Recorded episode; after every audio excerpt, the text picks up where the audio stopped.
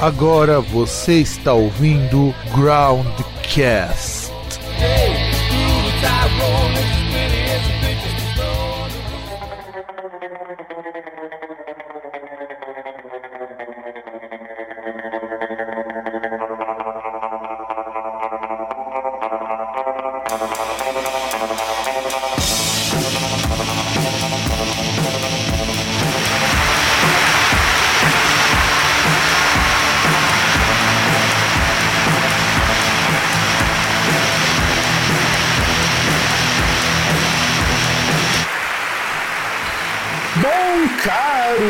Amigos, caras amigas do meu, do seu, do nosso programa, Groundcast, estamos e, mais um programa agora em 2024, mas para efeitos de programa finjam que estamos em 2023.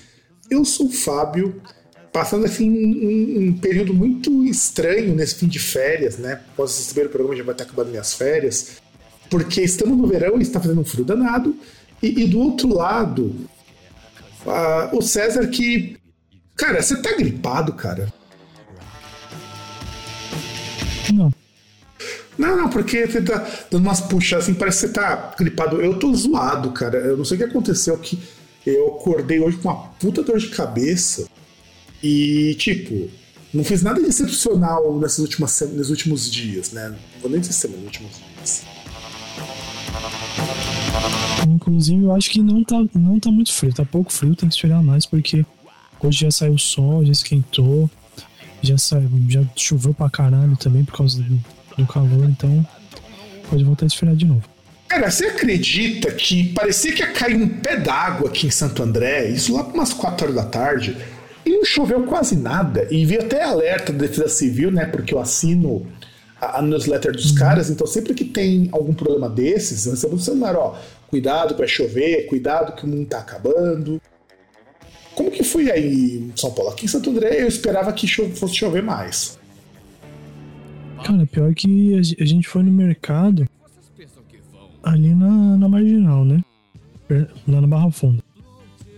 Aí a gente saindo aquele aquele negócio preto ali, aquelas trevas, né? Vendo que vindo lá da Zona Norte, vendo que tava chovendo, né? Que ia chover.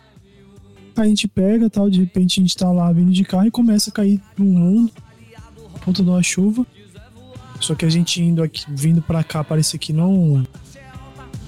Não tinha chovido, né? Depois a gente foi ver que choveu, mas tipo. Foi bem, bem rápido. Choveu assim bastante, mas rapidinho. Tem uns 15 minutos por aí. Então, isso que é o pior, cara?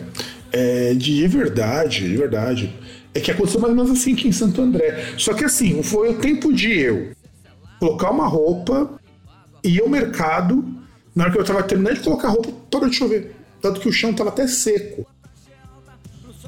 E, e o pior é que provavelmente para os próximos dias da gravação de hoje, né? Não vai fazer muito mais calor. Muito pelo contrário, tá previsto que vai ter chuva pra caralho. E só na terça-feira que vai ter vai aquele calor de de arrancar o couro, né? É, eu prefiro que esteja chovendo, sinceramente. Calor já ah, foi, já deu o que tinha que dar.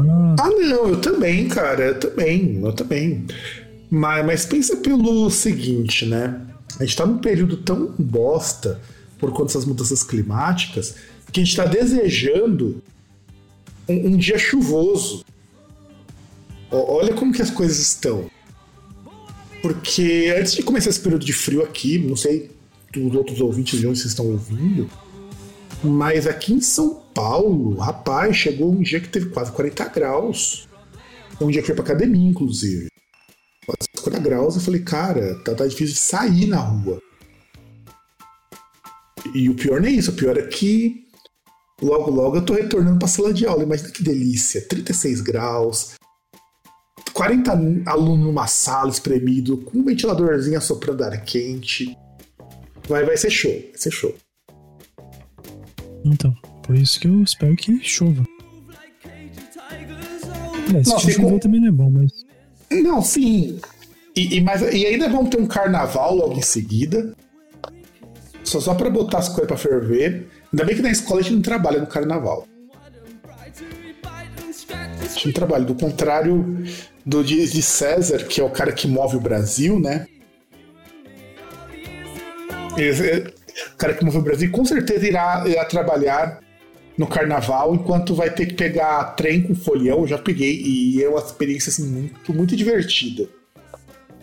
Não, tem que pegar ônibus. Ah, já vi uma época aí, tipo, o pessoal indo pro carnaval, as minas totalmente sem roupa. Mas... Aliás, o lugar onde eu trabalhava, tipo, no final da rua tinha bloco de carnaval. Olha! Tipo, a gente. A gente foi fazer hora extra no sábado lá, até os caras falaram, não, vamos lá, vamos lá. Falar, ah, aqui vamos lá, pô. Os caras queriam ir lá no bloco. Não, eu fico imaginando. E, e o cara, é que assim, eu não sei se você vai lembrar. Você sabe, aqui, aqui no, na avenida de um, um. Da frente da minha casa, dá tipo 10 minutos a pé, 2 minutos de carro, tem uma escola de samba.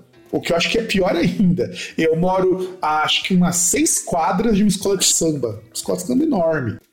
E que desde a pandemia, desde 2000, eles estão retornando agora com o, carnaval. E, cara, vai ser bacana aqui em Santo André. Pô, você vai ter carnaval no estádio, lá que raramente tinha coisa, agora vai ter. Vai ter na avenida, vai ter aqui perto da minha casa, vai ter em lugar pago. Pô, pessoal, esse ano tá, tá realmente investindo, cara. É, finalmente as coisas estão voltando ao normal, tipo, te, não, não tem o presidente débil mental também, né? As pessoas É, conseguem comer, né?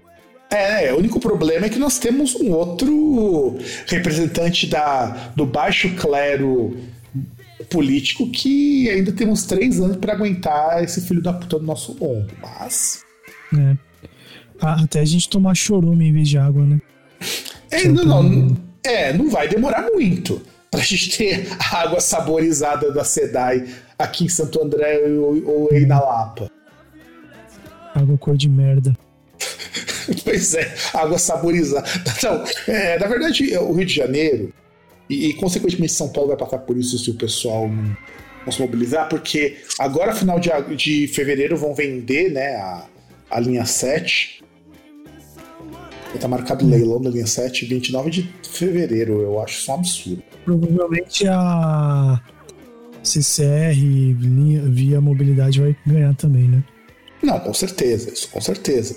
Aí É imagina, imagina se conseguirem privatizar a Sabesp, a gente começar a ter a água igualzinho do Rio de Janeiro.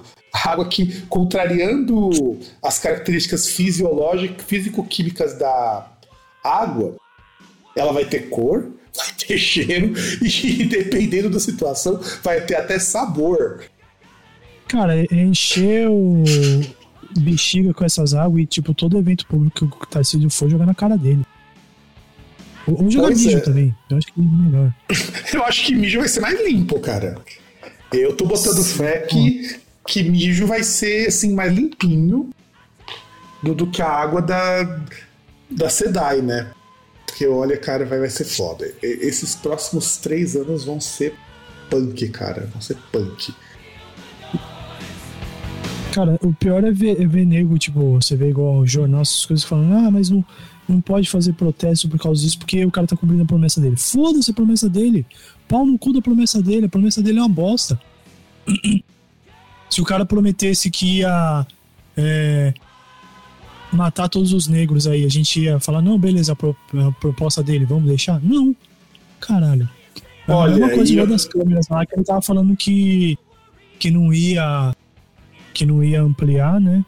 Falou, inclusive, né, que câmera não protege o cidadão nem o policial. Sendo que os batalhões que têm câmera diminuiu a letalidade dos policiais, então, se não protege o cidadão, como não protege? Então protege quem? Não, os é caras por- matam menos. Pois é, e é por isso que o governo federal agora instituiu uma, um- uma normativa que para regulamentar o uso de câmera em farda. Sim, e tem que ser pra todo mundo. Ou seja, o cara não vai escapar disso. O cara não vai. Aliás, aliás, te- teve aqui, porra, os malucos lá foram em Guarulhos, sequestraram um cara. Uns, acho que uns 3, 4 PM. O cara pegou o carro da namorada, foi lá em Guarulhos, pegou o cara e sequestrou. Porra. Tomando cu. Pois é, não, pois é. E bom, a gente devia ter feito isso no final do ano passado, mas circunstâncias adversas não permitiram, mas vamos terminar hoje, né? Finjam, como, como eu falei no primeiro começo do programa, que nós estamos em 2023 e que a gente vai ver os discos de. o finalzinho dos discos de 83. Aliás, cara, é, já temos um bom disco pra gente colocar no Clássicos Groundcast, que vai fazer 30 anos esse ano, que é o Jara Flies do Alice in Chains. Que, aliás, é, embora eu ainda não, eu não ache o disco mais importante da Alice in Chains, mas é um baita disco pra se falar. O Jar of Flies. Jar of Flies é um puta disco. Aliás, tem um monte de disco. Só, só, só pra gente ter uma ideia, deixa eu ver o que, que saiu em 83, né? Pra, 83, 93, só pra gente poder ver, assim, ter mais ou menos uma ideia do que a gente. 84, na verdade, né? 1994. Álbuns. Vamos ver aqui, só, só pra termos uma ideia do que, que saiu de discos de, em 94, né? Porque o of Flash é 94. Cara, tem muita coisa legal. Tem, tem Soundgarden. Puta, tem muita coisa legal. Que aliás, grande discussão de Garden. Tem até uma. O tem o Duke do Green Day, acho que um dos poucos. um dos primeiros discos bons do Green Day. E que agora parece que um disco novo eles estão voltando com essa pegada meio dos anos 90, que aliás também virou moda voltar para essa coisa meio, meio origem para algumas bandas, né? Tem o Super No do Soundgarden, que é um puta disco. Tem. Deixa eu ver aqui mais. Monster do R.E.M. Não sou muito fã do, do R.E.M., mas é. É um disco ok também. Music for Digital Generation do Prod. Cara, quem foi jovem nos anos 90 ouviu muito esse disco. A gente até comentou sobre ele em algum programa quando o Prod morreu. Quando o vocalista do Prod morreu. Então, vamos ter bastante coisa para comentar em clássicos também, mas vamos ir para o Distrito 33 e vamos em julho. Bom, em julho nós temos aqui. É, eu acho que esse primeiro disco aqui. É, eu gostaria que você lesse também a pauta junto comigo, porque. É, antes de comentar, é, é disco do Manowar, Into the Glory Ride. Eu coloquei até a capa do CD. Ô César, antes de comentar sobre esse disco, é, Cara, analisa essa capa, mano. Eu, eu, eu não quero acreditar que, que os caras, assim, queriam rivalizar com Pantera em quem fazia foto mais bizarra nessa época. E o Manowar tá sempre ganhando, cara. Dá, dá uma olhada nessa capa. Cara, isso aqui claramente é uma, é uma foto tirada em Osasco às 5h20 da tarde, no, numa, sei lá, numa quarta-feira. É totalmente de acordo. Totalmente de acordo. Sabe o que parece essa foto do It do Hide? Parece uma versão é, metaleira do Village People. Pior que nem isso. Não, cara. É, é, é, assim. Eu gosto de Manowar. O César também sei que gosta de Manowar. Não tudo, mas a gente gosta de Manowar. Mas, cara, não dá pra olhar isso daqui e levar. E tentar, tentar levar a sério sabe? Porque assim, eu quero entender. Assim, ó, você, você vê um dos caras lá que acho que é o. Puta, meio, o Eric Adams. Ele tá vestindo o que parece. Que, acho que deveria ser um poncho, né? De tigrinho. Ou pelo menos parece uma cabeça de um tigre. Não consigo identificar isso muito bem. E ele tá com tanguinha. E o outro cara, e os dois caras do lado, o cara tá com uma, um colete jeans e uma calça jeans e polainas. Eu de verdade não entendi. O Venom é mais, é mais engraçado, mas faz mais sentido do que esse do Menor. Não, mas tem uma coisa que eu queria falar que o cara ali tem um que ostenta um belo mustache. Não é nem bigode, é mustache mesmo, porque. Não, não, esse, esse é de respeito. É... E o pior é que é o único que tá com o cara mais séria. Ai, ai, ai. Cara, Into the Glory Ride, assim, eu acho que Menor, de verdade, deveria ser mostrado como um caso muito sugestivo de soft porn gay. Cara, não dá pro cara que diz que é macho pra caramba é, gostar de ver os caras menores. E o pior é que essa era a época que os caras nem tomavam bomba. Que não sei se você vai lembrar do clipe de Blood Speakers, que já é dos anos 90, os caras estão muito maiores. Os, os caras deviam estar tá fazendo. tomando os, os, suplementos do. do Hércules lá, do, daquele do, do Telaclé, as bombas de Hércules, porque os caras cresceram muito. Desse disco até o, o Speaker. E também ficaram mais zoados, mas enfim.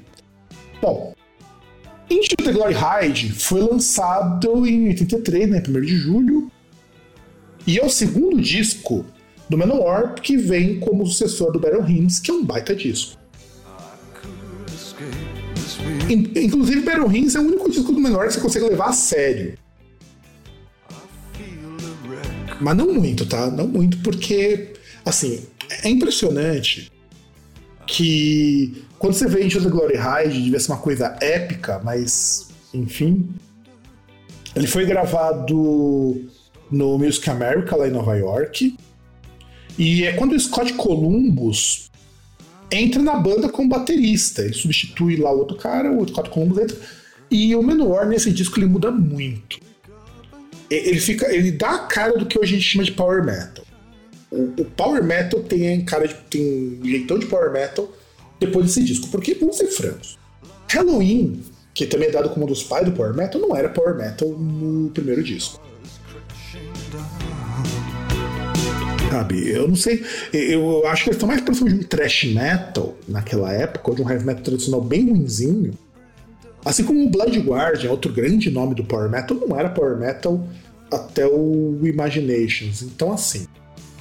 É o Manowar que começa. Inclusive, teve um, um, amigo meu que falava que é absurdo eu achar que o Manowar era Power Metal, que era o pai do Power Metal.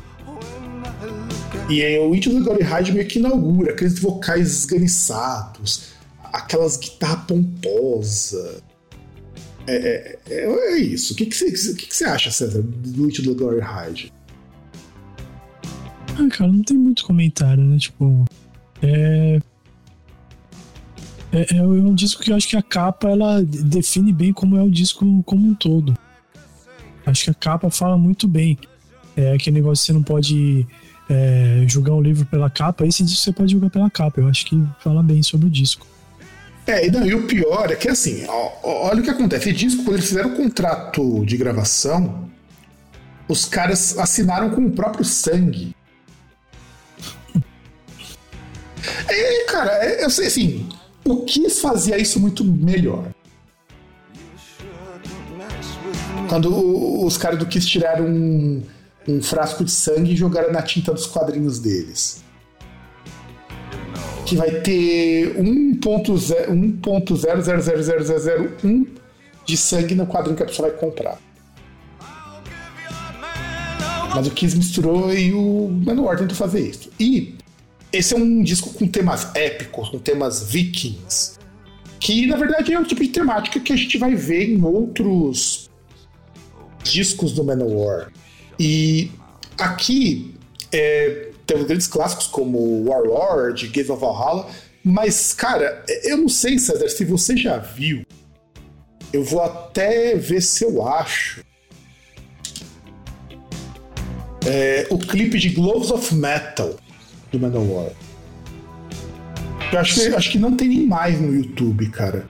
Porque é, é, é um clipe ao vivo muito tosco. Não, daqui não é a versão ao vivo, mas, cara, o versão de estúdio é, é muito. É muito feio, cara. Sabe? É, eu acho que é, só, só, não é pior que de Holy Thunder Force. Mas porque Holy Thunder Force, os caras têm todo aquele teatrinho do RPG e tal. E, e aí até faz sentido. Então nós tivemos aqui de The Glory Hide. Agora, inclusive um, uma banda que a gente está vendo ver o, o documentário, um documentário meio longo, inclusive. É o One. com o disco Fantastic. E assim, é, o When ele foi a, foi a primeira banda do George Michael, dupla na verdade que ele fez com é, com o é, Andrew Ridley. É, puta, tô tentando lembrar o Andrew Ridley, Ridley, né? E assim, cara, é, eles começaram aí, mas não foi o disco que fez eles estourarem.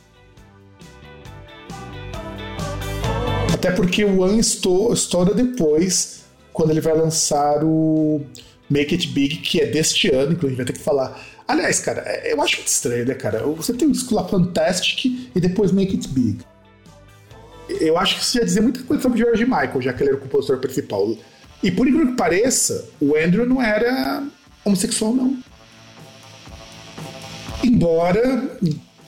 Ó, uma coisa que eu sempre achei muito, muito triste e muito interessante das capas das bandas dos anos 80 é, é, é que essas capas com fundo monocromático e com esses caras, com essa, com essa, com essa cara de mamãe eu sou viado, é, era uma constante tão foda, cara. Parecia no Brasil com o grupo Dominó, que tinha muito dessas coisas também.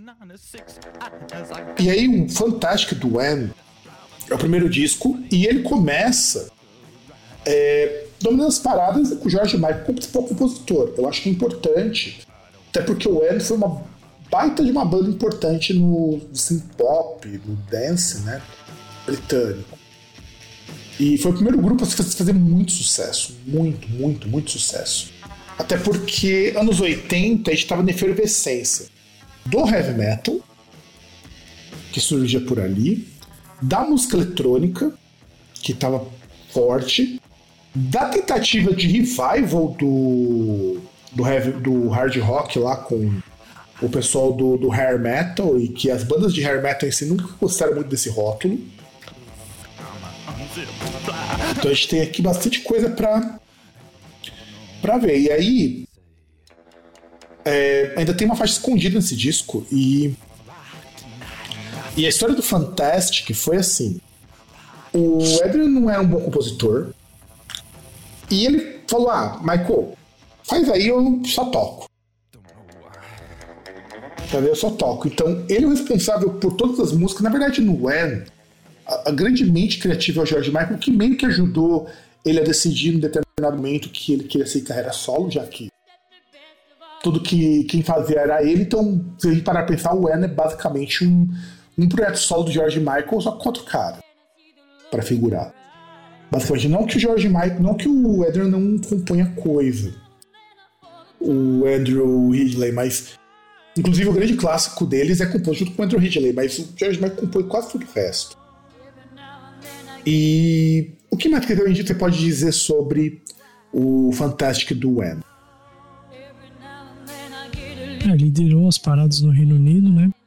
Alcançou posições notáveis em outras paradas. E nos Estados Unidos eles lançaram originalmente como Wham UK, né? Por causa de conflito aí com o nome de outro grupo, né? É, e inclusive no Reino Unido eles conseguiram platina tripla com esse disco. Eu não lembro quantos discos são platina tripla, mas eu acho que é em torno de um milhão e meio, alguma coisa assim. E conseguiram um disco de ouro nos Estados Unidos, que isso eu sei, que são 500 mil cópias. 500 mil cópias então, para uma banda que estava começando o primeiro sim, disco eu acho que tá foda. Aí falar de um dos meus grupos favoritos, cara, Suicidal Tendencies, lança o disco homônimo, que é o primeiro disco deles em 1983, lá no dia 5 de julho. E que meio que inaugurou essa coisa de crossover com metal, com rap, com hardcore, com, com música punk, e tanto que é difícil de dizer exatamente qual que é a vibe do do Suicidal Tendencies. E não por acaso, muita gente compara, e hoje eu levo muita fé, que o Charlie Brown Jr. é uma versão brasileira do Suicidal Tendencies em estilo, sabe? Só que sem o lado político dos caras. Porque o Suicidal Tendencies ainda tinha um, tem, na verdade, um lado político, inclusive com uma das músicas que eu acho mais fodas, que é Institutionalized. que tem a versão do Body Count que é muito boa, mas a versão dos caras, assim, é, é cultura junk americana nos 80, cara. Do cara que é internado porque. Que, é, na verdade o termo institucionalizado é, é um termo que em português do Brasil não faz muito sentido. Mas ele é usado quando você é, é internado em alguma casa de repouso, em algum lugar para tratar de probleminha da cabeça.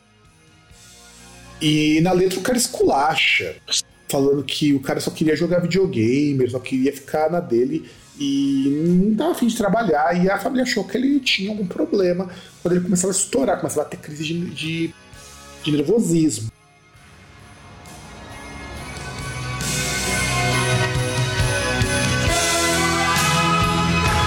Que mais pode falar, César, do primeiro, desse primeiro disco? Aqui é assim. É um disco assim que até é meio confuso, né? Porque é um gênero, o gênero é hard, chamam de hardcore, skate punk, né? Mas tem influência de thrash metal e crossover, né? Sem contar Sim. que ele recebeu. Pode falar. Não, continua, pode continuar. Sem contar que ele recebeu críticas positivas, assim, ser um dos álbuns mais vendidos, bem-sucedidos de punk rock, né? Ah, e vamos lembrar que anos 80, punk já tá meio em baixa. Punk já, já tinha passado aquele. Na verdade, anos 80 foi, era interessante porque foi o surgimento de um monte de gênero derivado do punk. Surgimento do emo, surgimento do straight edge, surgimento do hardcore e, consequentemente, hardcore melódico. E o crossover, que sempre foi aquele, aquele limite entre o thrash metal e o punk. É, é o limiar. Não era pesado o suficiente para ser metal, mas era leve bastante para não entrar no hardcore, muitas vezes. É tipo você pegar o Metallica na demo, sabe? Metallica na demo era algo parecido com isso. Naquela Metal Massacre Attack. Além disso, a, a música I Shot the Devil teve que receber esse nome porque o FBI colou nos caras e falou: olha, você não pode chamar I Shot Reagan. Que o Reagan, Ronald Reagan, era o presidente dos Estados Unidos na época que eles lançaram esse disco. Que era meio na vibe lá do Tô Feliz Matei o presidente do Gabriel Pensador, sabe? A vibe era pra ser mais ou menos assim. E o que mais, César, que a gente pode falar sobre esse disco? Bom, a música Institutionalize, ela foi destaque no Guitar Hero 2, né? Aparece também no filme Iron Man de 2008. E a Subliminal foi incluída na trilha sonora do GTA V, né? Pois é, cara. É... Aliás, GTA é outro jogo muito legal pra gente ver o quanto de música legal os jovens, principalmente, tomaram contato por causa desse jogo. Pô, trilha do GTA tem metal industrial, rock industrial, trash crossover, trash metal, pop, gangsta rap. E sem contar o seguinte, né? O, o próprio Big Four, né? Cita que o que os caras são influência para eles, o que eu não duvido. É só você ver que o Metallica tá tocando com um cara que foi baixista do Suicidal Tendencies. Uhum. O Trujillo foi baixista dos caras. Então, quer dizer, a influência é tão forte que os caras foram chamar até um, um músico do Suicidal Tendencies.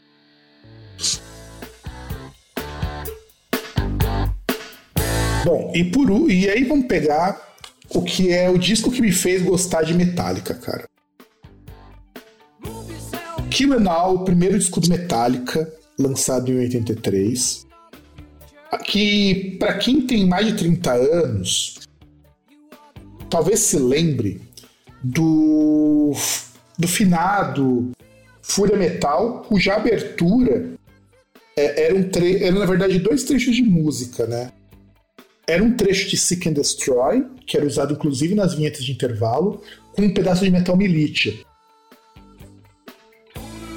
Então, e, e esse disco para mim ele é muito interessante porque quando eu comecei a gostar de metal, lá pros anos de 96, 97, porque eu comecei a gostar de Black Sabbath, e aí o pessoal começava a falar: olha, Black Sabbath é base para isso aqui, então eu comecei a trilha de heavy metal, né? 97, 98, principalmente Santo André, que foi quando eu aprofundei o meu gosto por heavy metal. E eu lembro quando eu fui assistir o Fúria Metal a primeira vez, do começo, porque eu sempre pegava o Fúria Metal na metade, né? Quando eu morava em São Paulo. E quando eu peguei esse programa no começo, que eu vi aquela abertura, que inclusive era o Gastão que apresentava na época, quando eu vi o primeiro programa completo, e eu, eu ouvi essa música e essa música ficou na cabeça, eu fiquei meses para saber de quem que era essa música. Aí até que eu descobri, porque tem clipe de Seek and Destroy, quando eu vi o clipe, eu falei, cara, é essa música. Então, depois eu fui, descobrir que era desse disco e tudo mais. E ele foi lançado dia 25 de julho pela Megaforce, que aliás é uma outra gravadora importantíssima para o metal. E o que mais a gente pode comentar sobre QAnon? Foi gravado em maio de 83, né? O orçamento aí de 15 mil dólares, né? Inicialmente o título era Metal Up Your Ass, mas foi alterado, né? Porque não, não gostaram da ideia, né? É, não, não, ia. Aliás, é, é, engraçado que Metal Up Your Ass é uma coisa muito glam rock, né, cara, esse título. Sabe? E o foda é que, que o glam rock já não tava lá aquelas coisas também, né? Aí de repente você estampa lá na loja Metal Ass. Ah, cara, pra uma banda que tá começando a se queimar assim é meio foda, né? E você percebe que é muita coisa de jovem, de adolescente, sabe? Falar, ah, metal ass. Mas depois essa frase virou camiseta metálica. A gente não pode esquecer. Metallica depois, décadas depois, fez uma camiseta com, essa, com esse slogan, your ass. E uma parte desse disco do Seek and Destroy já apareceu em coletâneas como eu já citei a Meta Massacre Attack. Só que eles deram uma melhorada. Tá certo que a produção desse disco não é essas coisas. Puta, mas também não dá pra exigir muito. Pô, os caras gastaram 15 mil dólares. 15 mil dólares deve dar hoje uns 80 mil dólares, mais ou menos hoje. O que, para uma banda do tamanho do Metallica, não é nada. Não é nada. Até certo que hoje você consegue produzir discos muito bons com muito menos. Além disso, a... esse disco é considerado como um grande marco pro thrash metal, porque assim, não é que o Metallica ele é pai do estilo. Vamos colocar assim, mesmo que a gente dissesse que Nirvana é o pai do grunge, não é. O thrash metal, principalmente o Bay Area, ele é um monte de banda fazendo tudo música ao mesmo tempo. Tinha Metallica, tinha Anthrax, tinha Slayer. Um, e essas bandas todas fazem heavy metal. Só que o problema é que esses caras eles não eram tão bons músicos para tocar heavy metal como o pessoal lá na Inglaterra tocava. Tanto que no Metallica o melhor músico ali naquela época era o Dave Mustaine. Nem, nem o Clive Barker era o, o puta baixista que ele viria se tornar depois. Embora, e, embora o Clive era o único que tinha estudo ali, estudo formal de música. Cliff Burton. Cliff Burton, aliás, sorry. Cliff Burton ele era o único ali que tinha estudo mas ele não era um músico tão bom quanto Dave Mustaine era. Tanto que foi Dave Mustaine que ensinou o James Hetfield a tocar guitarra. Ele não sabia tocar guitarra. E reza a lenda de que muitos dos riffs desse primeiro disco são composições do Mustaine.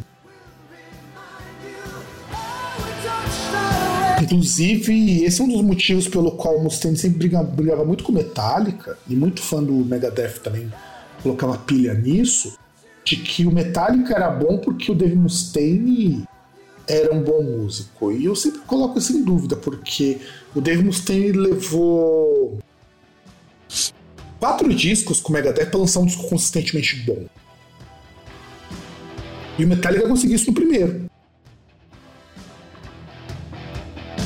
Sabe o que mais a gente pode falar sobre o Kill Em All?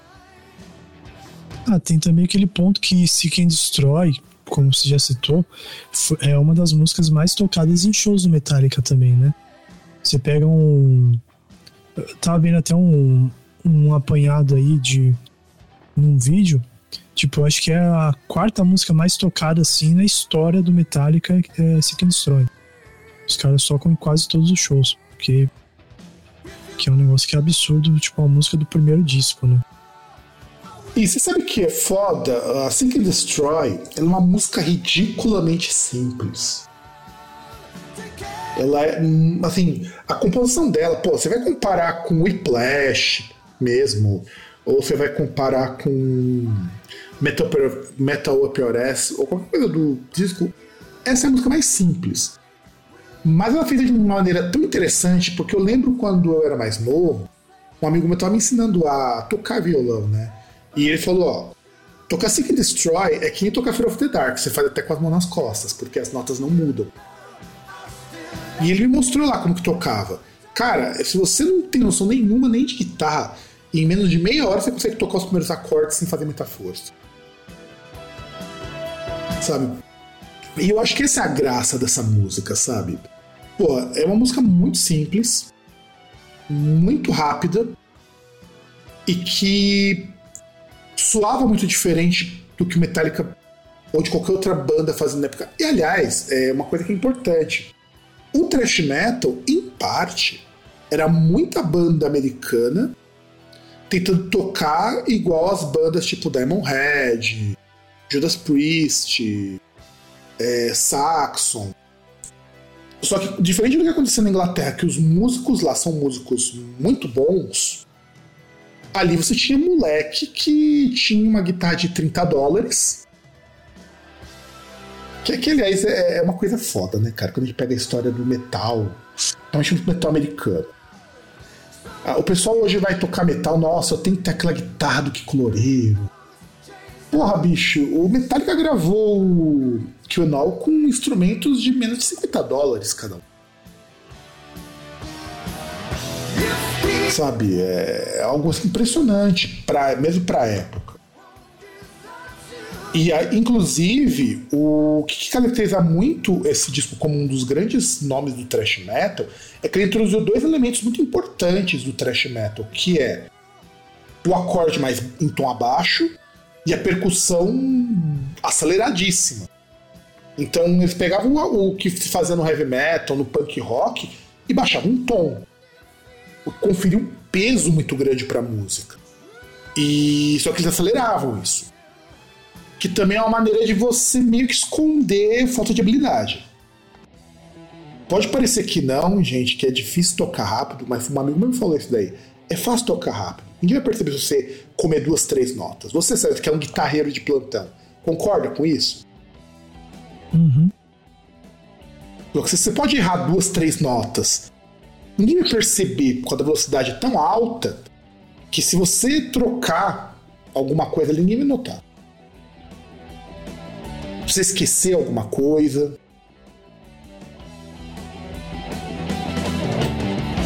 E o que mais, César, você tem pra falar desse disco maravilhoso? Ah, cara, é, é um disco que marcou aí o. Pode, foi um dos que marcou o surgimento do thrash metal nos Estados Unidos, né? E que influenciou várias bandas aí, é reconhecido aí em listas dos melhores álbuns, né? Tem um impacto duradouro aí no, na cena e recebeu certificação de platina tripla nos Estados Unidos. E só que assim, cara, acho que platina tripla nos Estados Unidos, se eu não estou enganado, são 3 milhões de cópias. Eu não estou enganado. E é o disco menos vendido do Metallica. É um dos menos vendidos, né? Acho que só não é menos vendido. Aliás, é o álbum menos vendido do Metallica. Ele vendeu menos que o Saint Anger. Olha que coisa, o Kill Now vendeu menos que o Saint Anger, aquele álbum que nós já falamos muitíssimo bem no outro programa.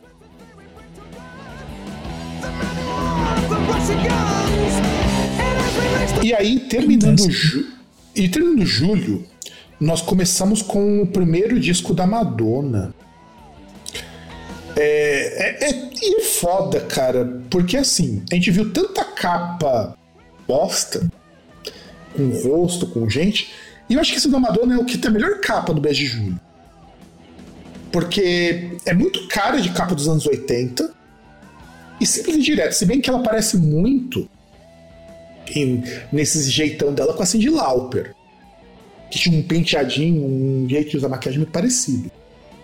E assim, o primeiro disco da Madonna, ele foi lançado no dia 27 de julho, gravado no Sigma Sound, e ele foi lançado é, vende, e vendeu 10 milhões de cópias. Sabe? E, e, é foda, porque esse disco foi uma, muita treta para gravar esse disco. Porque foi sendo produtor, então produtor. E ele saiu. E é foda, porque esse não é nem o disco melhor da Madonna. E ele conseguiu platina quíntupla. Sabe? Conseguiu platina quíntupla. E, e a Madonna trocou de produtor porque foi justamente na mudança de gravadora. Ela tinha. Ela tava numa gravadora, depois ela entrou pra, com a Sire Records, depois que ela lançou Everybody. Então a, a Sire Records é, chamou ela.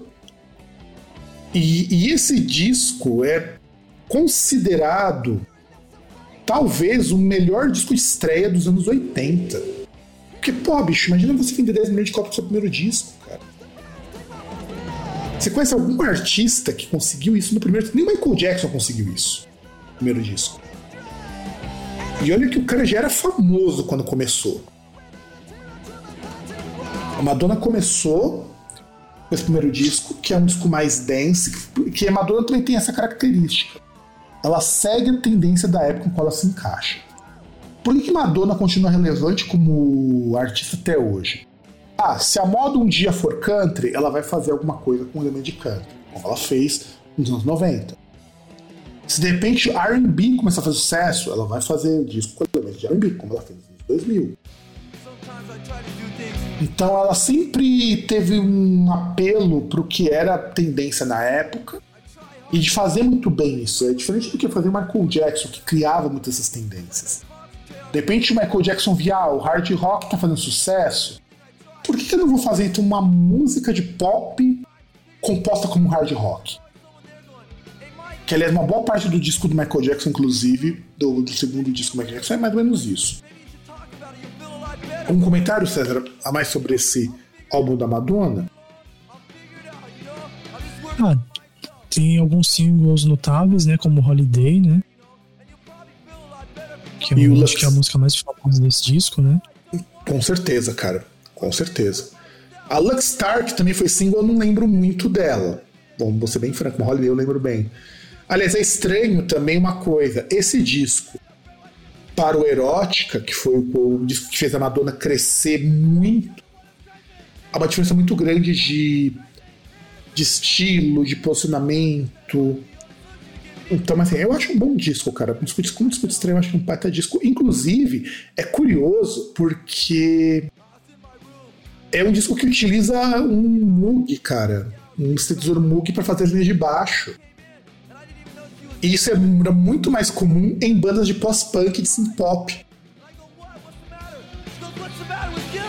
Aliás, já pensou se a Madonna tivesse abraçado o synth-pop dos anos 80, que, que tava bombando na época, e feito um disco estilo Human League, Depeche Mode, como que ia ser?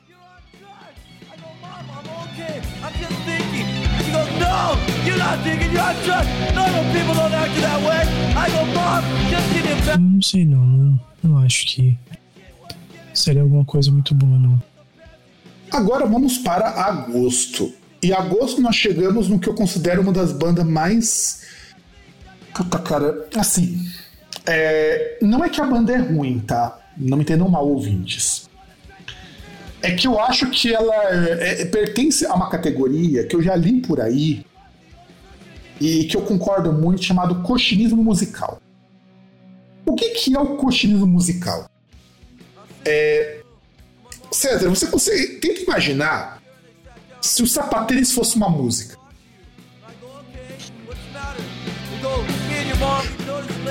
Como você imaginaria que essa música se ela fosse um, se o sapatênis fosse música?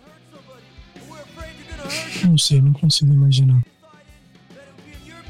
Porque assim, tenta imaginar, o sapatênis, ele tenta ser formal igual um sapato, tenta ser descoladão igual ao tênis, não é nenhum nem outro, cara. Sabe? E meio que o Asia é isso. O, como vocês gostam muito de citar, anos 80 foi muito a época do, do rock de arena, do AOR, que era a tentativa das gravadoras em placar hard rock. Porque, assim, hard rock foi muito sucesso nos anos 70, tem muito sucesso no começo dos anos 80, mas, cara, chegando perto da metade, ninguém aguentava ouvir hard rock não aguentava. Muita banda acabou, muita banda teve que mudar o estilo, ficar mais comercial, como aconteceu com o Europe, como aconteceu com o Journey, que tiveram abordagens mais radiofônicas. E, e o Asia é, é o sapatênis em forma de música. Por quê?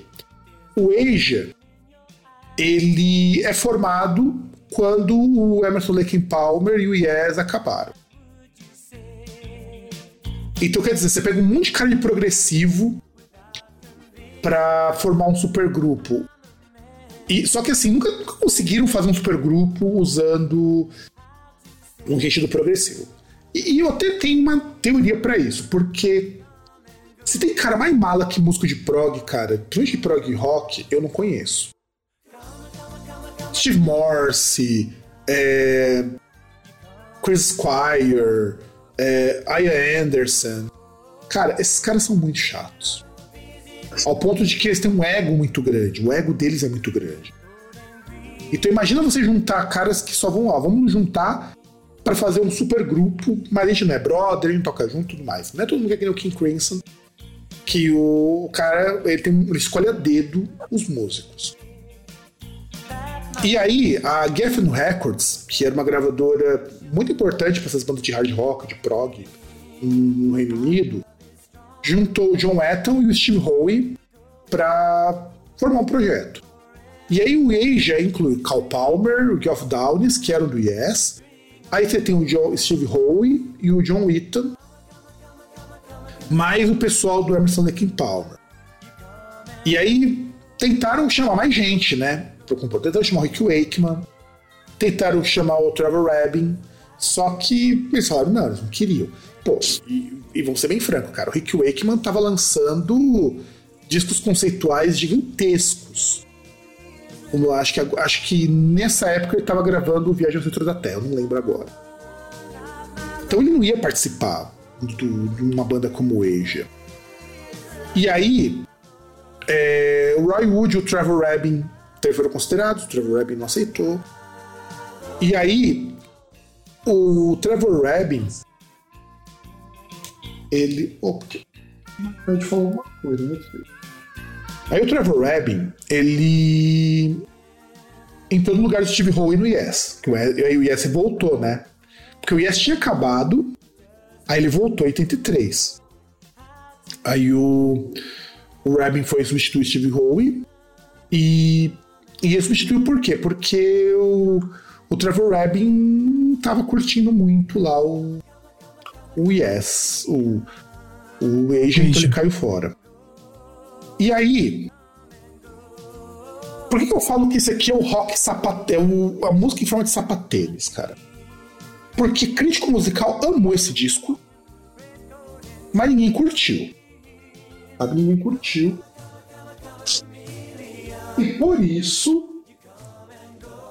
É por isso que as pessoas acabaram meio que se desentendendo ali. E tanto é que o. que a crítica especializada não curtia muito Asia, porque assim. Você escutou Asia, César, alguma vez? Cara, devo ter escutado, mas bem assim, de, de passagem, nada. Assim. De lembrar. Assim passa na Kiss FM. Só para deixar claro. Então você já imagina o que, o que, rola. Passa na FM. Então você já, já acho que já pode esperar uma coisa pra disco. O que você pode falar sobre esse disco, César, do, do Asia? Cara, se, se bem, se falou que FM, queria anotar, eu queria apontar uma coisa que eu achei muito estranha hoje. Tava tocando Body Count na Kiss FM.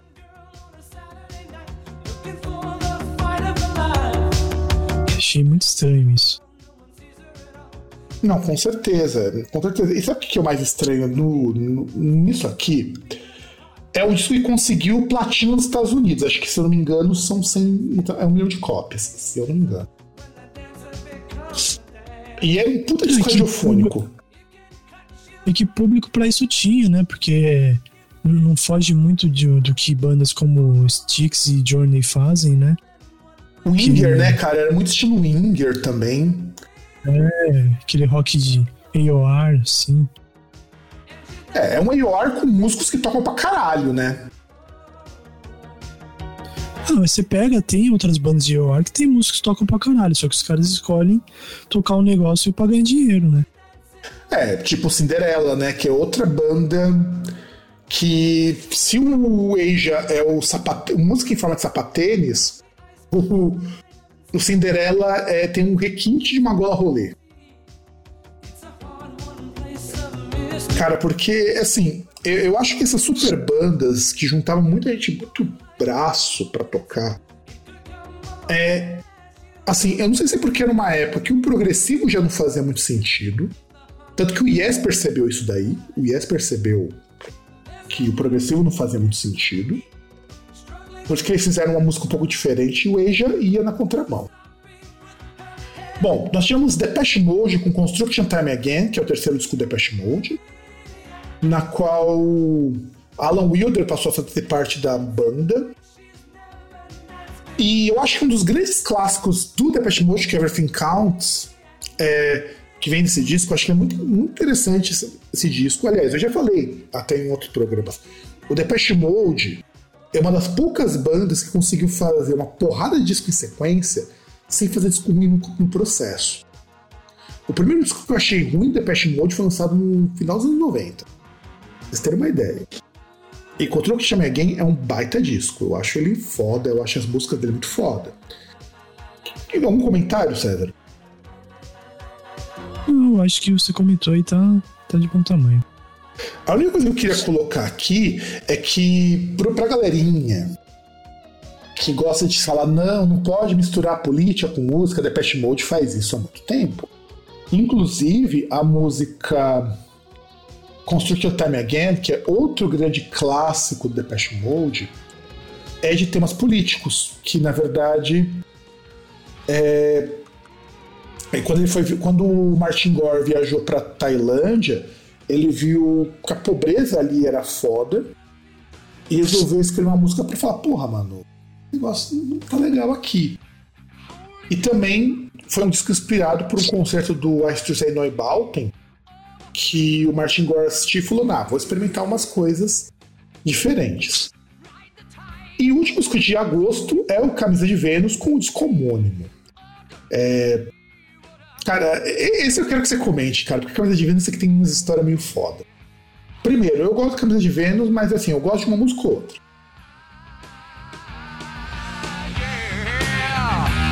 Agora eu quero que você comente um pouco. Primeiro, esse disco foi gravado em uma noite. Em uma noite. E o que, o que eu acho impressionante, né? Os caras já tá muito bêbado, muito chapado, porque Martelo Nova era assim, né? Na juventude, hoje é um velho reaça. Ele, junto com a filha dele, Penelope Nova, são dois grandes reaças, corno filho da puta. Mas é, mas assim, eu acho esse disco do Camisa de Vênus, propriamente falando, um disco muito bacana porque ele é um disco que vai tentar bater contra a crítica e ao mesmo tempo é um disco que vai seguir uma tendência que o Raul Seixas já tinha comentado de bandas que criam versões muito parecidas de músicas estrangeiras. E o Camisa de Vênus não foge disso. E a banda, ela. Quando eles foram é, colocados na som livre, né? Eles foram lançados e eles iam lançar mais um disco da som livre. Só que eles tinham que trocar de nome. Por que, que o Camisa de Vênus tinha que trocar de nome? Você sabe por quê, César? Porque o nome significa camisinha. Exatamente. É um nome que os tiozões chamavam o preservativo masculino de camisa de Vênus. E o Marcelo Nova bateu o pé e falou que não, não vamos mudar. E aí eles foram tirar da som livre. Eles caíram fora da som livre porque não quiseram trocar de nome, porque os caras são rock and roll. Agora vamos para setembro. Setembro começamos com algumas coisas muito legais, cara. Eu vou deixar que o César fale, porque eu sei que isso é um disco que o César ama. Vai lá, César, fala de Born Again do Black Sabbath. É, Born Again do Black Sabbath, né? Lançado em 12 de setembro de 83, né? Único disco com vocalista Ian Gillan, graças a Deus, né? Que havia saído, né? Teve a DR lá no Deep Purple, saiu, foi pro Black, foi pro Black Sabbath, né? O Black Sabbath acolheu ele, né? É, não, ele brigou é... com o Blackmore, né? Não vamos esquecer disso. É, então por isso que eu falei DR. É, tipo, teve a DR lá no Deep Purple e ele saiu. É, esse disco foi um, su um, sucesso comercial, né, atingindo o quarto lugar nas paradas do Reino Unido e top 40 nos Estados Unidos. Né? E esse disco aí, ele, o Gillan entrou após a saída do Dio e do Vini Appice aí, que eles saíram em 82, né? Depois do malfadado ali, disco ao vivo, que o, o Dio fez uns ajustes. O, não, não, não, não, não, não só isso. Eu acho que é interessante a gente pensar no seguinte. Eu lembro uma vez que o Igor Cavaleiro tava falando desse disco, que é um disco que ele gosta muito, inclusive. Fala que é um dos favoritos dele, do Black Sabbath. E ele fala que esse disco, estranhamente, fez muito mais sucesso no Brasil. Tanto que tem mais gente que lembra desse disco no Brasil hoje do que lá na Inglaterra. E assim, é, eu acho curioso. Assim, tá, eu, eu, eu gosto muito desse disco, acho esse disco muito bom. Mas esse disco ele tem um problema, falando racionalmente, que ele é um disco datadíssimo. Datadíssimo. Born Again é um disco com uma produção que eu acho que ela é muito ruim. Hoje eu acho ela muito ruim. E as músicas, elas. Assim, cara, eu não sei como dizer como são aquelas músicas. Porque eu não sei se é um hard rock gravado em lo-fi. Ou não sei se é uma tentativa de fazer aqueles rock dos anos 60 do jeito do Black Sabbath, eu não sei. Pra mim funciona. Mas não é assim um disco que hoje é muito lembrado. Claro, comparado com os discos seguintes, esse é um disco que ainda é lembrado bem pelos fãs. Porque, cara, Headless Cross e Tear, meu, mano, a Alestir é tão ruim que não tem nem no Spotify. Mais algum comentário, César, sobre esse maravilhoso disco Born Again? Ah, cara, bom, acho que vale citar a capa, né? Que tem o Bebê Diabo, que recebeu críticas negativas e é considerado uma das piores capas na história do rock. E convenhamos, é uma capa feia mesmo. Não, é uma capa feia, eu concordo, mas. Cedric, vamos fazer um comparativo. Manowar e Black Sabbath. Qual é pior? Manowar. Manowar, cara. Hum, não dá, cara. Assim, há capas horrorosas de 83, mas são de bandas menores que eu não coloquei aqui. Mas ah, o foco. Tem... Diga. Não, pode terminar, mas tem um outro ponto que eu queria acrescentar. Não, eu só queria colocar que é o seguinte: é, o que faz com que a produção do disco seja ruim é porque nessa época o Black Sabbath não sabia qual era a cara do Black Sabbath com a saída do Dio. O negócio foi feio. Tanto que eles não sabiam para onde eles queriam ir, a produção sabia o que eles iam fazer e saiu isso aí. Mas prossiga. Depois do disco, pra onde foi o Ian Gillan? Voltou pro Deep Purple o topo de então, Purple, e expulsaram o Rich Blackmore. Não, expulsaram depois, ainda, ainda teve um disco com ele. Com, com os dois juntos. Mas o, o, o Black Sabbath foi aquele relacionamento de rebote, sabe? O cara foi lá, pegou e depois voltou. Ah, não, deixa eu voltar lá pra. Voltar com o meu ex. Vou voltar é. com o meu ex. É, o pior é que o Ian Gillan não queria entrar no Black Sabbath. O, o foda é isso. Ele não queria. Mas aí eu acho que o Tony Iommi tem um chaveco muito bom. É, e convenhamos, né? O cara não tava trabalhando também, né? Então, sei lá, né? Não, o Ian Gillan, se eu não me engano, nessa época tinha lançado um disco solo.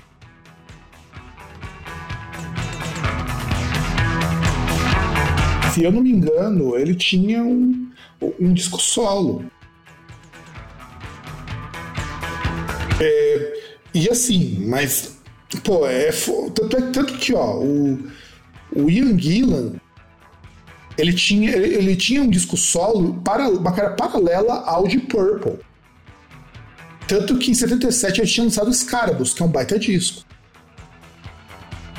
Que é o Ian Gill, The, The Ian Gillan Band, que na verdade é o projeto solo dele. Então, ele, ele já tinha projeto solo, já tinha a banda dele, e ele resolveu, depois de conversar com a Yomi, lançar. E, e é curioso porque o Black Sabbath já não era mais aquela banda gigantesca que era no começo dos anos 70, né, cara? A cena do Dio, eles caíram muito. E também, assim, tem algum problema com dinheiro, com drogas. Então, esse disco é um disco de brigas. Inclusive, esse disco foi satirizado pelo pessoal do Spinal Tap no filme Final Tap. Agora, outro disco classicaço. E o pior é que eu acho que esse disco é bom, cara. Mesmo com a, toda galhofa. Porque assim, Kiss, ele resolveu que ia tirar aquela maquiagem que ele já tinha descoberto na época que eles eram, né? E ele falou: ah, quer saber? Foda-se, vamos tirar as maquiagens. E gravaram Lick It Up. Que, a despeito de de todas as galhofas. Eu acho um puta disco de hard rock, cara. Porque é um disco de hard rock muito canalha. É, é aquele hard rock safado, mas ele é muito bom. E, e convenhamos que, olha o Kiss nessa capa aqui. Eles não estão muito com cara de cantor de música pop. Tá. Sabe, é, é aliás, isso também é uma coisa muito interessante dos anos 80 visualmente o hard rock, o heavy metal e o pop não eram tão distantes. Visualmente eles eram todos muito próximos. Só começou a mudar no caso do heavy metal quando começou a entrar o, o death metal, o trash, essas coisas mais pesadas, que o visual começou a ficar mais pesado também.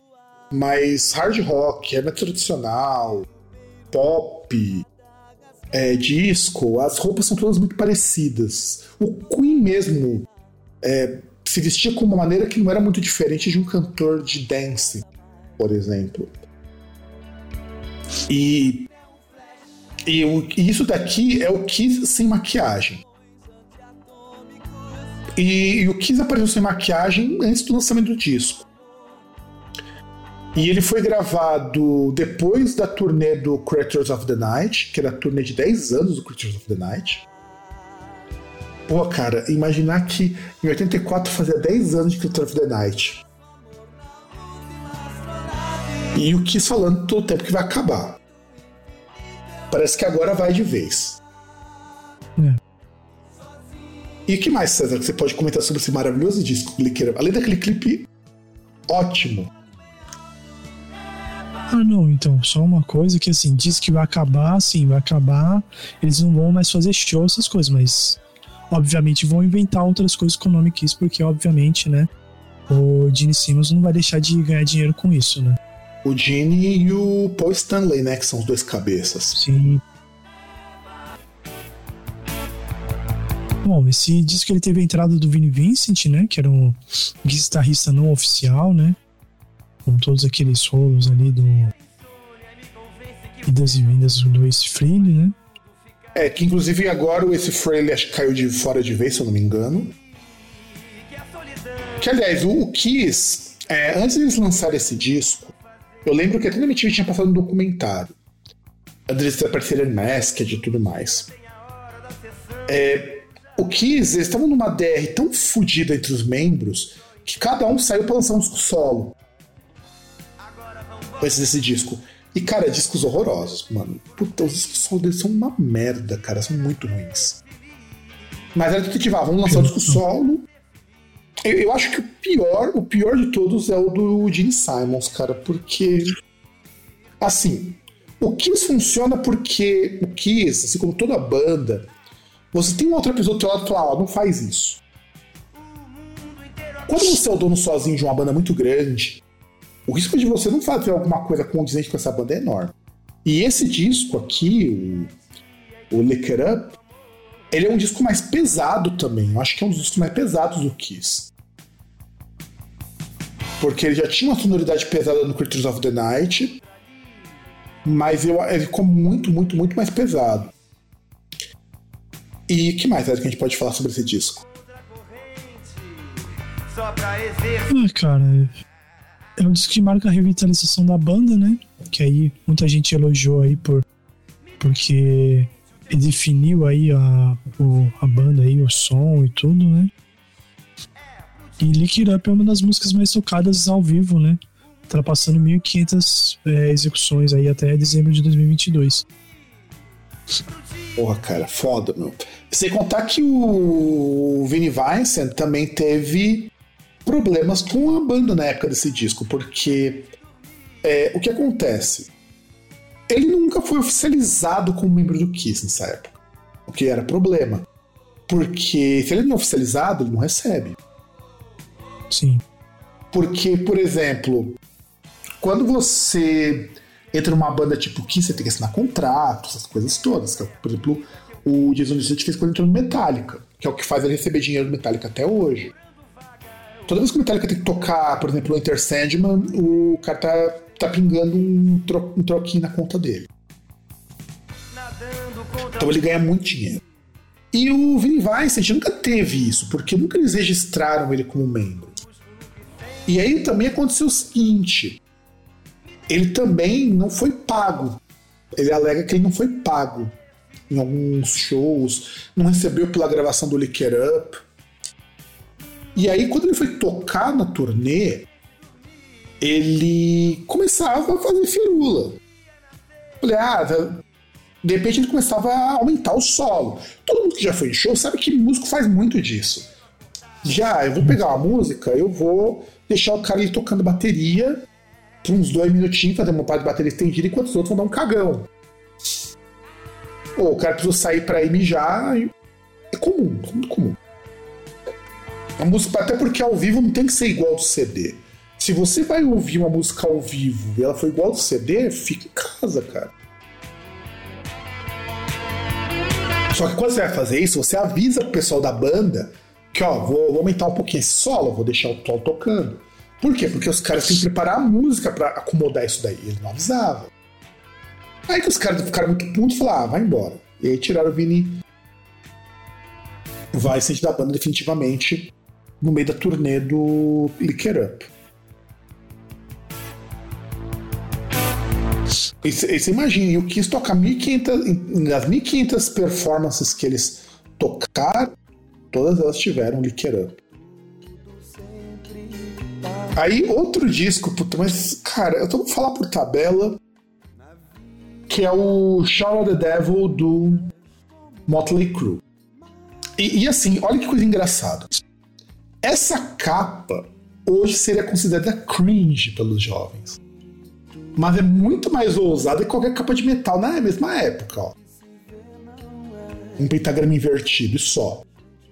Shout the Devil. E foi esse disco que colocou o Motley Crue nas paradas de sucesso. Shout the Devil. Porque eles, eles colocaram Looks That Kill e Trying to Fall in Love. E nessa época, eles foram expulsos da turnê do Creatures of the Night do Kiss, quando eles gravaram esse disco. Quando o Kiss estava fazendo a turnê do Creatures of the Night, e, de, e preparando o Licker Up, os caras conseguiram ser expulsos por comportamento inadequado. Que nós já comentamos sobre isso. Desses, não falamos que eles foram expulsos. Que era de passar o pinto em burrito, é, quebrar as coisas tudo. Enfim, os caras zoavam o rolê. Detalhe, nós estamos falando de zoar o rolê junto com o Kiss, que fazia umas extravagâncias nessa época também. Convenhamos. O que, que, você acha, César? O cara conseguiu ser expulso numa turnê do Kiss. É, então, por isso que a gente separa e fala que o Kiss fazia extravagâncias, né? Porque algumas coisas têm limite, né? Pois é. Nessa época, o Nick Six sofre um acidente de carro. E naquele momento ele decide que ele tem que parar de usar droga. Porque os caras eram muito loucos. Os caras usavam muita droga. Quer dizer, não só eles, né? 99% dos músicos de hard rock dessa época é, era cheiradaço. No mínimo. E aí o Nick Six tinha que parar de usar droga porque o cara tava tendo que usar analgésico porque ele se deitou feio. E aí, o Mick Mars, que era guitarrista também deles, do Motley Crue, teve que ficar, ser substituído porque ele foi tocar com o Ozzy nessa época. E aí, eu quero que você comente, César, porque essa parte é muito legal. O que, que rolou na turnê de promoção desse disco? Bom, teve conflitos com Van Halen e CDC, incluindo Vince Neil mordendo Ed Van Halen e o Tommy Lee mordendo Malcolm Young. Não, não, e ainda por cima, o Tommy Lee também saiu na mão com o David Roth. Porra, não. cara. Mas assim, como assim morder, cara? Eu não consigo imaginar que qual o contexto que, um, que dois homens se mordem que não seja sexo. Ah, tem o Mike Tyson aí, né? Não, tudo bem, mas os caras não são lutador de boxe, né? Porra, mano. O. O Vince Neil mordeu o Ed Van Halen, cara.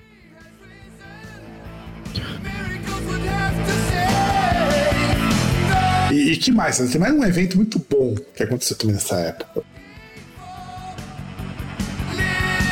Para evitar maiores problemas no Monsters de, 2000, de, 90, de 83, o empresário da banda colocou o trailer do grupo suspenso enquanto eles estivessem lá dentro e deveriam ir embora assim que terminasse o show. Com esse incidente, o empresário também precisou desembolsar 15 mil dólares, o equivalente hoje a mais de 46 mil. Cara, e o pior você vê como que os caras eram muito porra louca. O empresário precisava colocar o trailer dos caras suspenso por um guindaste para os caras não sair dali e zoar o rolê. Essa foi a condição que ele colocou para eles conseguirem tocar no Monster of Rock. Lembrando, ele já tinha tratado com o Van Halen, já tinha tratado com o ACDC, já tinha tratado com o Kiss. É, é muito estranho uma banda tratar com tanta gente grande e ainda continuar nativa. E ele é um disco que, e onde o que alcança a platina quádrupla nos Estados Unidos e a 17 posição da Billboard 200 do ano de 83. Eu posso dizer foda, isso é muito foda. E por último, o álbum de estreia do Dokken, que Breaking the Chains, eu acho engraçado porque o Dokken é, é uma daquelas bandas que deve ter feito um puta sucesso nos anos 80, deve ter feito, sabe? O John Dokken é um baita guitarrista que eu sei que revistas de guitarra que o César colecionava, em alguma delas aparece uma menção do John Dokken, porque o cara realmente é foda, mas se você perguntar pra qualquer fã de metal quantas músicas do Dokken você conhece, ninguém vai lembrar. Eu conheci Dokken vendo piores clipes do mundo. Não sei se você lembra do clipe de Breaking the Chains. Não. Então, o clipe começa com o cara tocando e de repente o John Do, o Don Dokken, ele vai é, quebrar as correntes dando uma guitarrada na corrente. E os caras estão presos numa masmorra, sabe? Masmorra tipo masmorra de RPG. É, é, é tosco, cara, é tosco. Mas o disco é muito bom, Breaking the Chains.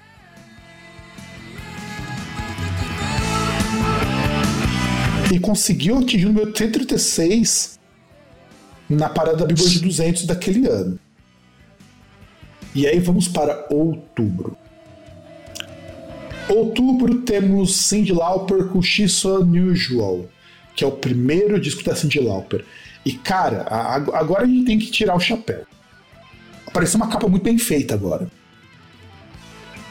Olha bem pra essa capa da Cyndi Lauper. E, e veja aquilo que eu falo, o jeitão, o penteadão dela, a Madonna copiou na cara larga isso. É muito jeitão assim de Lauper. Essa coisa meio punk que ela tinha de, no visual dela. E é o álbum de estreia da Cindy Lauper, lançado pela Portrait Records. E ainda foi relançado em 2014 para celebrar os 30 anos do disco. Só que assim, o o disco ele lançou vários singles, e um dos singles de sucesso, que eu acho que talvez é a música mais conhecida assim, de Lauper, que é a Girl Just Wanna To Have Fun, e foi a primeira cantora a ter quatro singles no Billboard 100. Quatro singles no mesmo disco. E eu acho assim, de Lauper uma das cantoras do pop mais injustiçadas do mundo. Porque ela podia ter sido tão grande quanto a Madonna e não foi. E aliás, Girl Just Wanna Have Fun nem é uma música dela. É uma música escrita por um homem e é um homem que fala que, ah, você vai lá pra balada se divertir, mas não se apegue a moças, porque elas só querem se divertir. Ou seja, a música é sexista pra caralho. Aí a Cindy Lauper pega e falou: não, vamos mudar um pouco a letra disso aqui. Aí ele fala o seguinte: não me incomode que eu estou aqui porque eu quero apenas me divertir. Pra tirar aqueles cara chato que fica perturbando mina que não tá muito afim de dar ideia. O que mais você pode comentar sobre o primeiro, o primeiro grande disco da Cindy Lauper, She's So Unusual?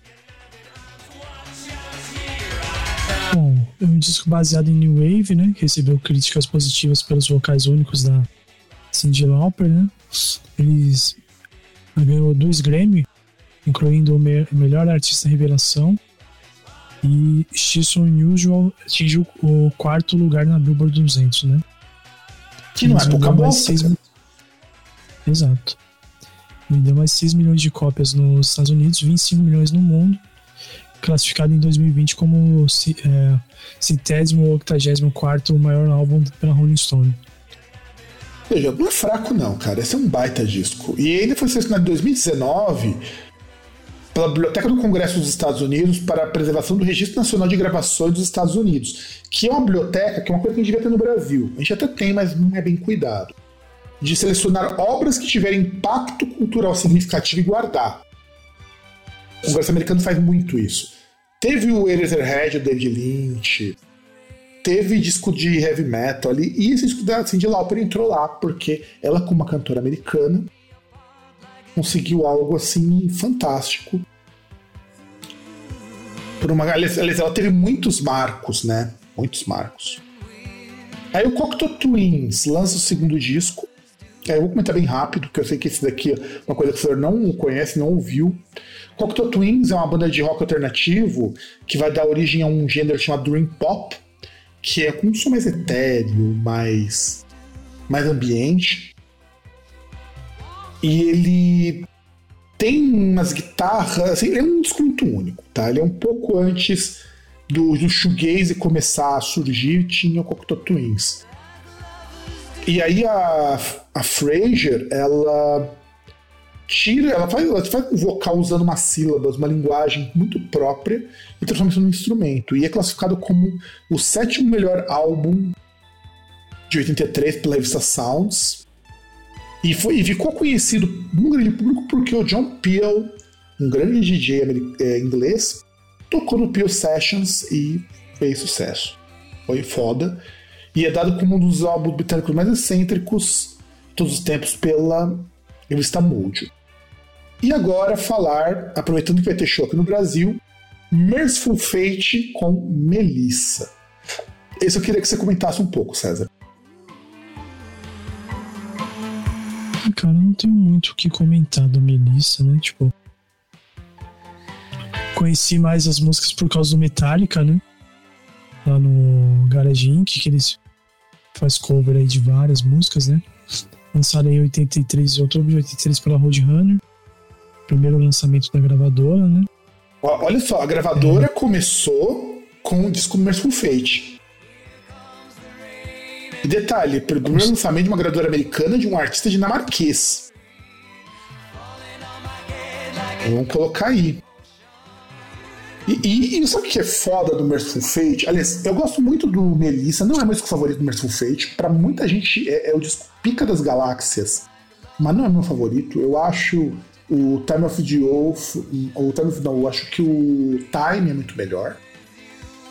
É muito mais interessante, musicalmente falando. Embora eu tenha Melissa aqui em casa, em CD. Eu tenho esse CD.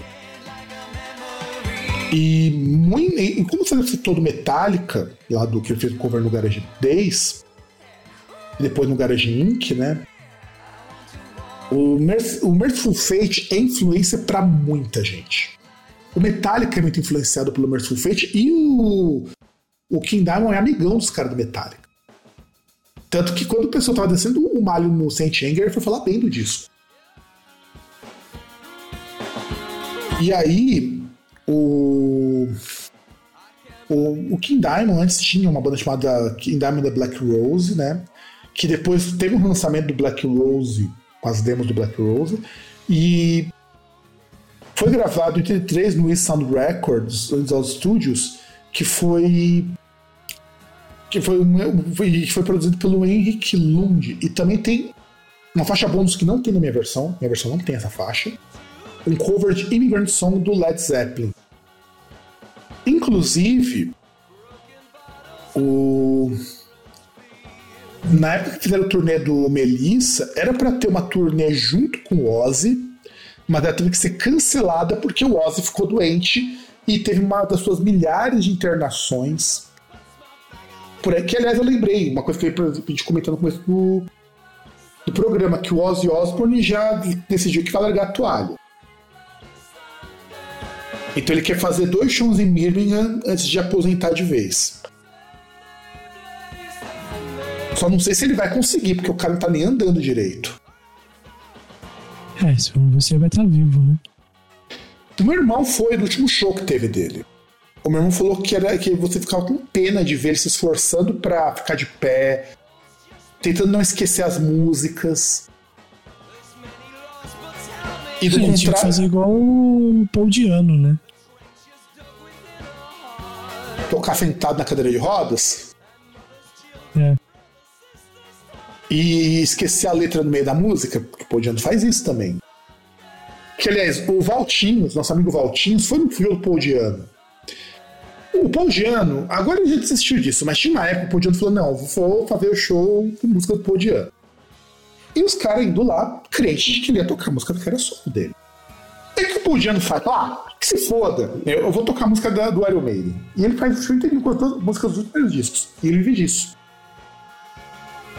Que inclusive é uma das coisas que o, o Paul Diano ele se ressente muito, porque me parece que ele não recebe os direitos integralmente dos dois primeiros discos, que ele vive reclamando disso. É sacanagem, hein? Mas como o pessoal deixa ele usar as músicas. E olha só que coisa, o Merciful Fate foi conhecer. O pessoal, principalmente o que não foi conhecer Metallica um ano depois. E a Rolling Stone classificou o Melissa em 2017 como o 17 melhor disco entre 100 melhores álbuns de metal de todos os tempos. E, César, você acredita que você, como guitarreiro também, deve conhecer que tem uma versão de Evil no Guitar Hero. Só que Guitar Hero metálica. No Guitar Hero Metallica Sim. tem uma versão de Evil. Que já era a época aí que Guitar Hero já tava em queda, né? Não, era a época que o Guitar Hero já não existia mais, né? Vamos ser bem francos. Agora vamos para novembro. Pô, novembro começa a ficar interessante. Começamos com Billy Idol lançando Rebel Yell no dia 10 de novembro pela Chrysalis Records. Foi produzido pelo Key Force e pelo Steve Stevens, gravado no Electric Lady Studios, lá em Nova York, também que já gravou outros que nós já estamos aqui. E, e eu quero entender é, é, essa pira que, que, que o Billy Idol tem de sempre fazer uma capa muito tosca com ele, dessa vez com ele e um efeito muito nada a ver. Eu acho essa capa horrorosa, cara. Rebel Yell. E ele hum. é, foi gravado sem baterista, inicialmente o disco. E tá quebrando galho com uma Lindrum e uma Roland 808. Só depois o Tommy Price entrou e fez as partes de batera. Comentário, César. Ah, cara, acho que não tem muito comentário, não. Tipo, tem o maior clássico dele, né? A maior música da, da carreira dele, né? Que é a auto-intitulada aí do disco, né? É uma das maiores, né? Porque depois a Dance With Myself ficou popularizada por causa do Glee. Ah, mas não... Aliás, mas... alguns vão dizer que a mais, mais famosa é a chamada Ajudar o Peixe, né? Qual que é a música? Não, não manjo. É Eyes Without a Face. Cara, pior que eu acho essa música um porre, cara. Mas é assim, é horrível. Assim, eu entendo que ela funciona como balada.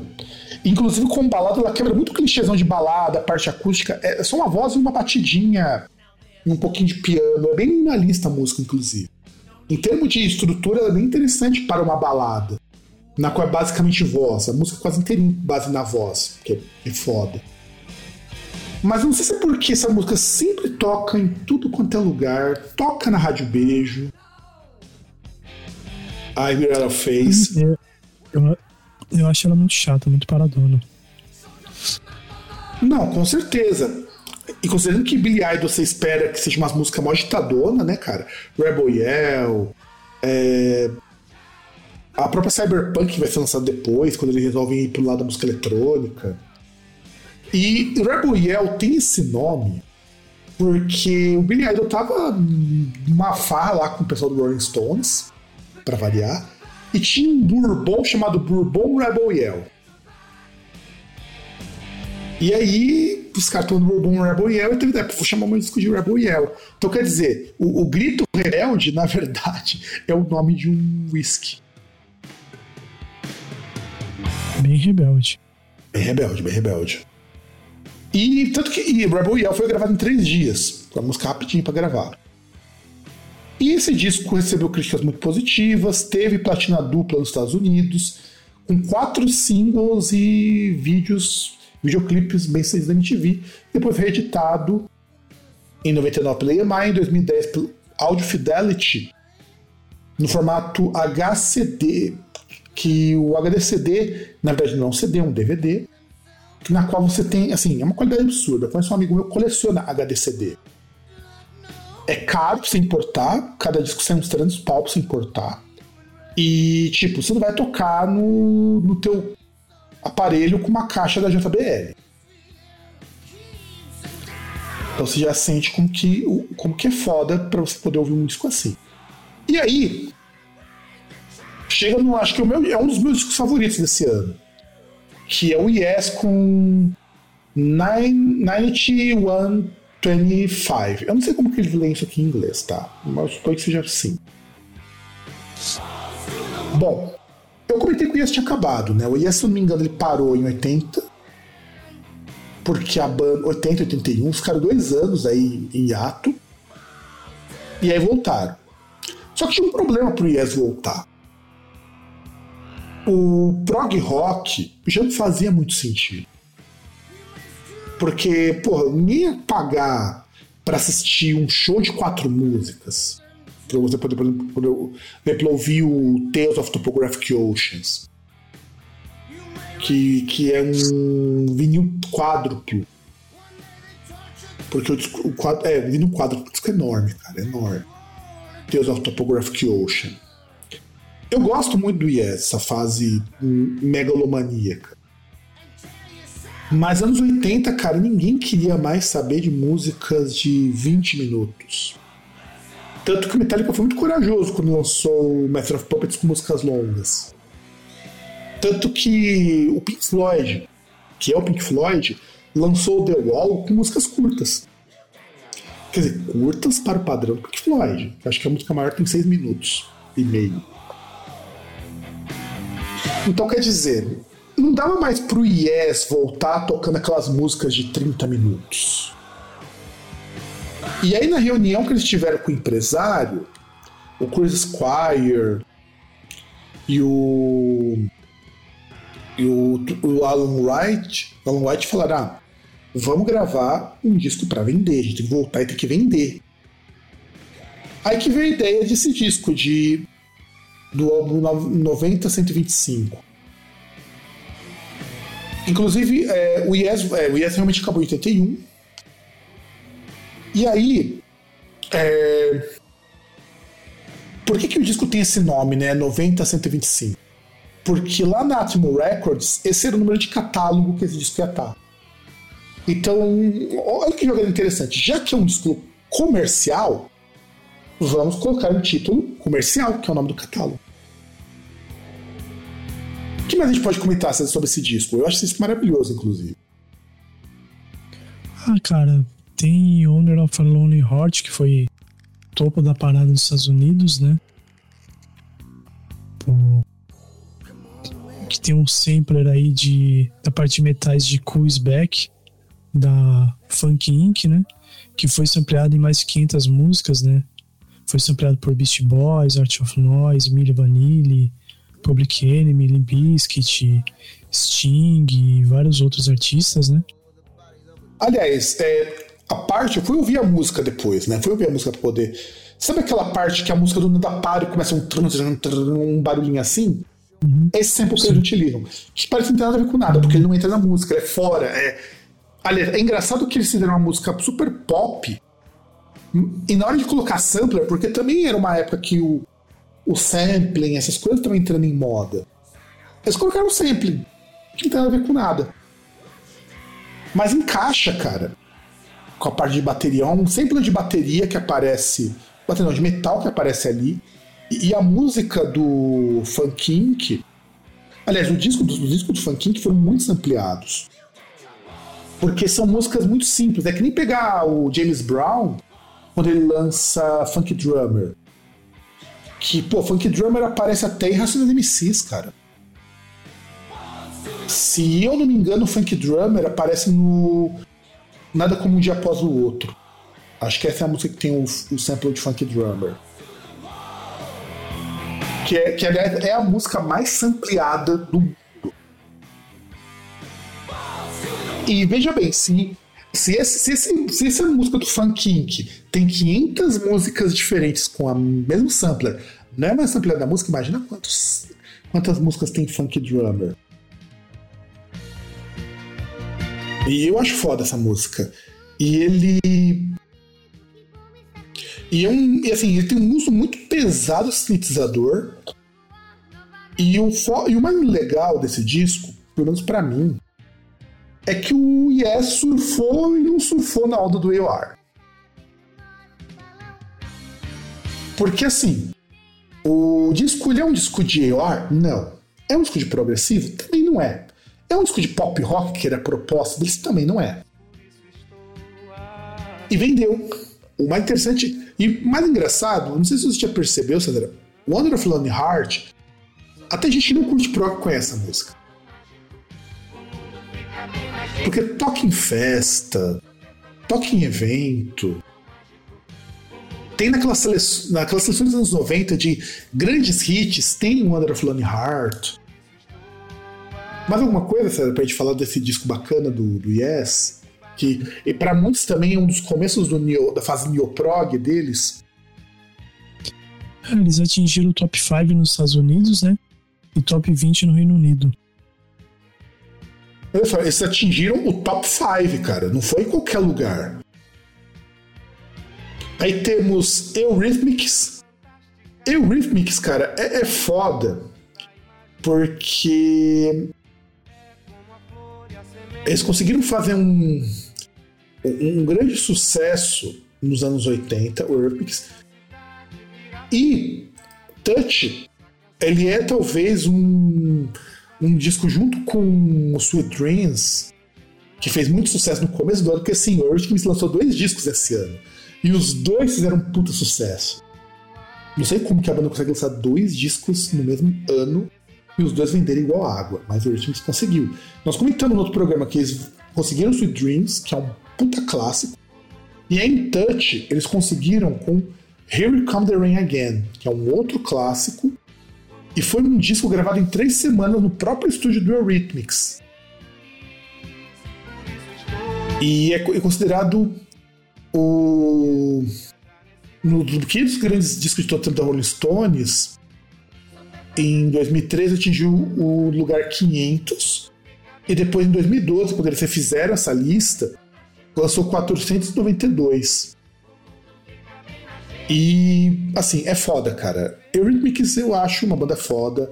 Annie Lerox é uma musicista foda, conseguiu emplacar dois discos nas paradas, um no começo e um no fim do ano, não é para qualquer um, não, cara. Mais um comentário, César? Do Touch? Eu falar se você não vai comentar da, da capa. Deveria, né, cara? Pior que eu gosto dessa capa, cara. Com a, com a com esse visual meio sadomasoquista. Não, sei, me, me, me lembrou muito o Billy Idol. Pois é, cara. Então, mas sabe que se o Billy Idol fizesse essa capa, ia ficar muito mais interessante do que a capa que ele colocou no, no Rebel Yell? Mas, mas olha, mas olha coisa interessante, aquilo que eu falei antes. Você pensa em pop, em rock, em metal, em, em música eletrônica. Visualmente eles estão muito parecidos. Nota que Annie Rocks podia muito bem ser o Billy Idol aí fazendo essa capa. Até o corte de cabelo dela é muito parecido com o do Billy Idol. Cabelo curtinho, espetadinho. Só que o Billy Idol descolore e ela tinge de vermelho, de água de salsicha. Seria ruivo, ruivo laranja, mas é cor de água de salsicha. E assim, eu acho foda, cara. Eu acho foda Touch do Eurythmics. E aí, terceiro disco do Duran Duran, Seven and Ragged Tiger. E o foda desse disco do Duran Duran é que a crítica especializada desceu o cacete nesse disco era muito comercial, era muito sem inspiração, mas o público gostou. Tanto gostou desse disco que ele foi o primeiro e único disco do Duran Duran a chegar no primeiro lugar no Reino Unido. Detalhe, a crítica não gostou e o público amou. Que aliás é muito comum essas, essas dicotomias. Nem sempre o que a crítica gosta é o que o público percebe. E, e por razões óbvias. A crítica muitas vezes olha para aspectos que para o público não faz diferença. Que, aliás, isso é uma coisa também que algum dia a gente precisa comentar. Será que a crítica musical hoje pesa? Ou a crítica artística para alguma coisa pesa? Eu ainda acho que pesa. Mesmo numa época em que você tem o Twitter e todo mundo é especialista no Twitter. Afinal de contas, é só no Twitter que um cara consegue dizer que o Charlie Brown Jr. Veja só, eu vou falar isso daí discordando do cara e não sendo um grande fã do Charlie Brown. Mas o Charlie Brown Jr. não foi uma grande banda.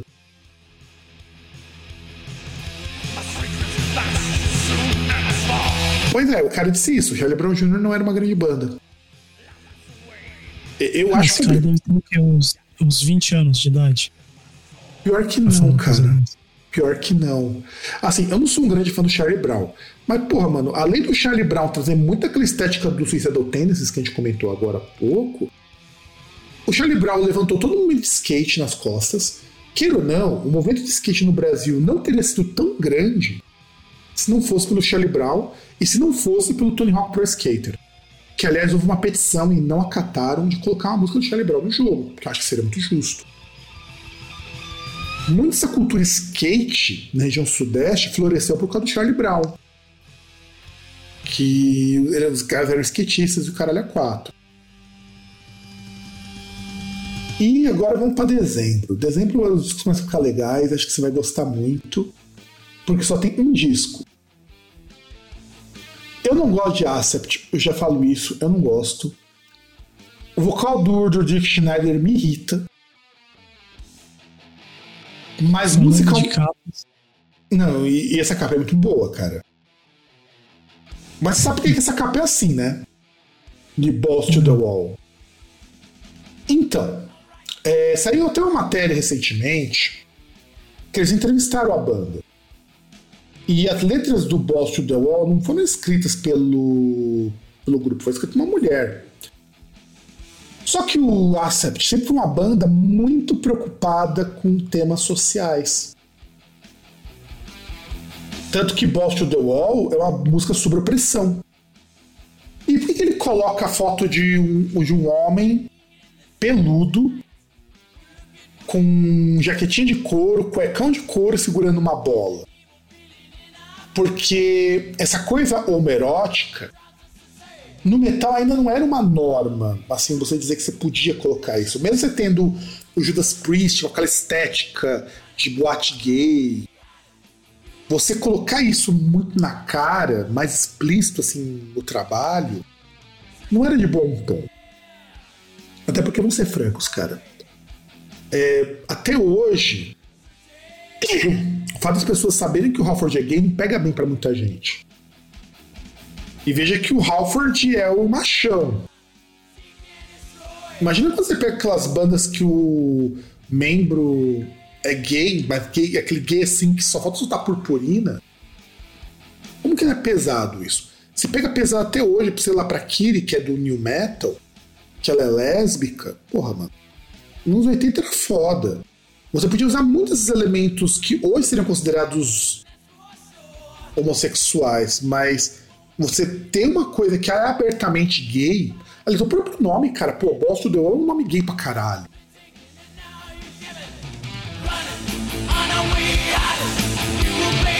E o Acept, ele era uma, uma das poucas bandas dos anos 80